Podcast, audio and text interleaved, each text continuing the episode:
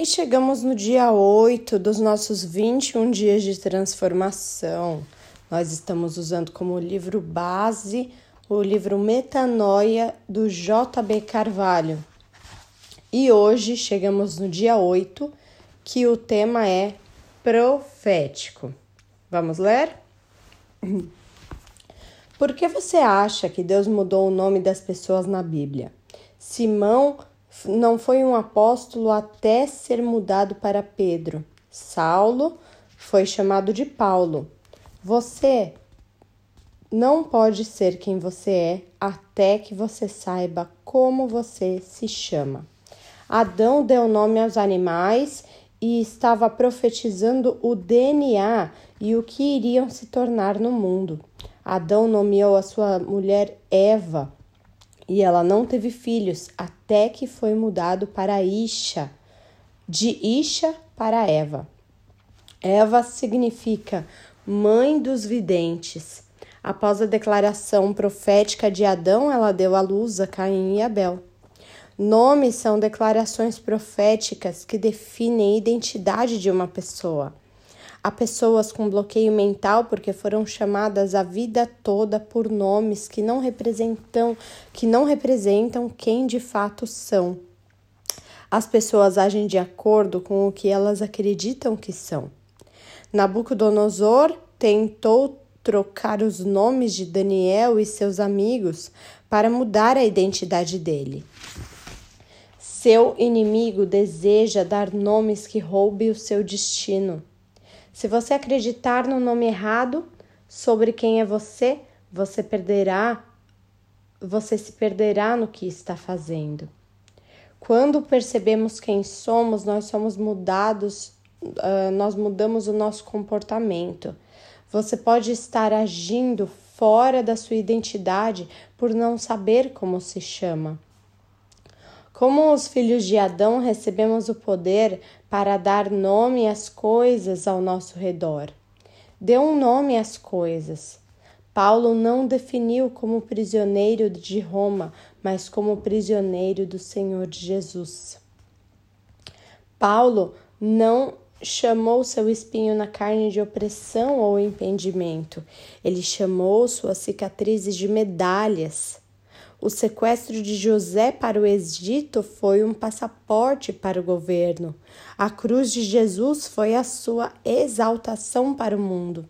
Moisés é o tirado das águas, jogado no rio, levado por, pelo capricho das águas, mas o rio que afoga é o mesmo rio que torna o calçamento, o pisamento, o piso para o palácio do rei. Isso se chama mistério da providência. Se você não mostrar-se e definir-se, o diabo vai aprender a definir você.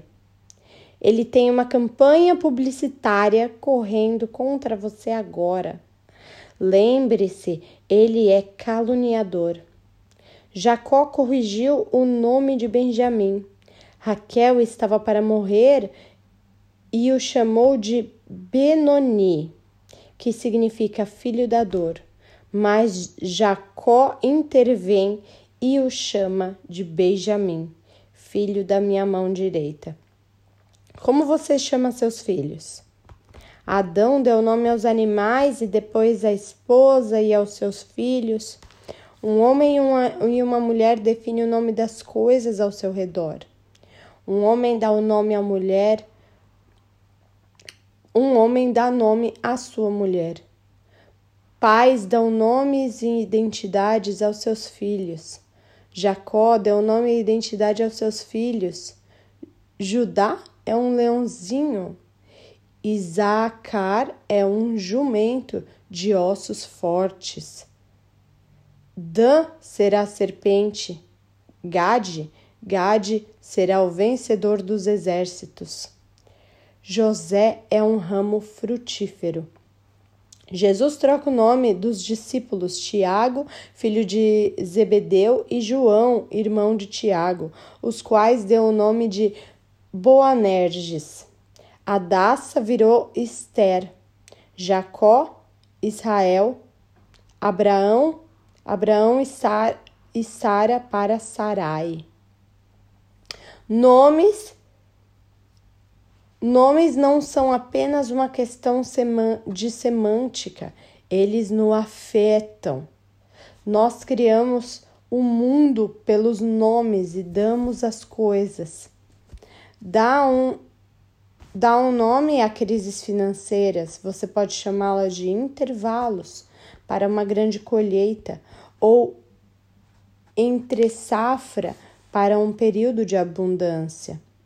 Para Lázaro, o nome da sua morte se tornou a hora errada de morrer. Deus estava dizendo que nem todo homem nem todos os homens morrem na hora certa. O homem da crise da mulher de fluxo de sangue foi o fim de uma estação de dor. A possessão da filha da mulher Cifênica teve o nome como orgulho quebrado. O cego de nascença, oportunidade tem expressão da glória. Seu problema tem nome, testemunho. O que estava parecendo lhe fazer ir para baixo está fazendo você resistente. Suas listas estão lhe classificando desculpa, suas lutas estão lhe classificando para ocupar uma nova posição. E o texto do dia é: Então Jesus lhe afirmou: Bem-aventurado és, Simão Barjonas, porque não foi carne e sangue que te revelaram, mas o meu Pai que estás no céu. Também te digo que tu és Pedro e sobre essa pedra edificarei a minha igreja, e as portas do inferno não prevalecerão contra ela. Esse texto está em Mateus 16, do versículo 17 ao 18. Vamos orar?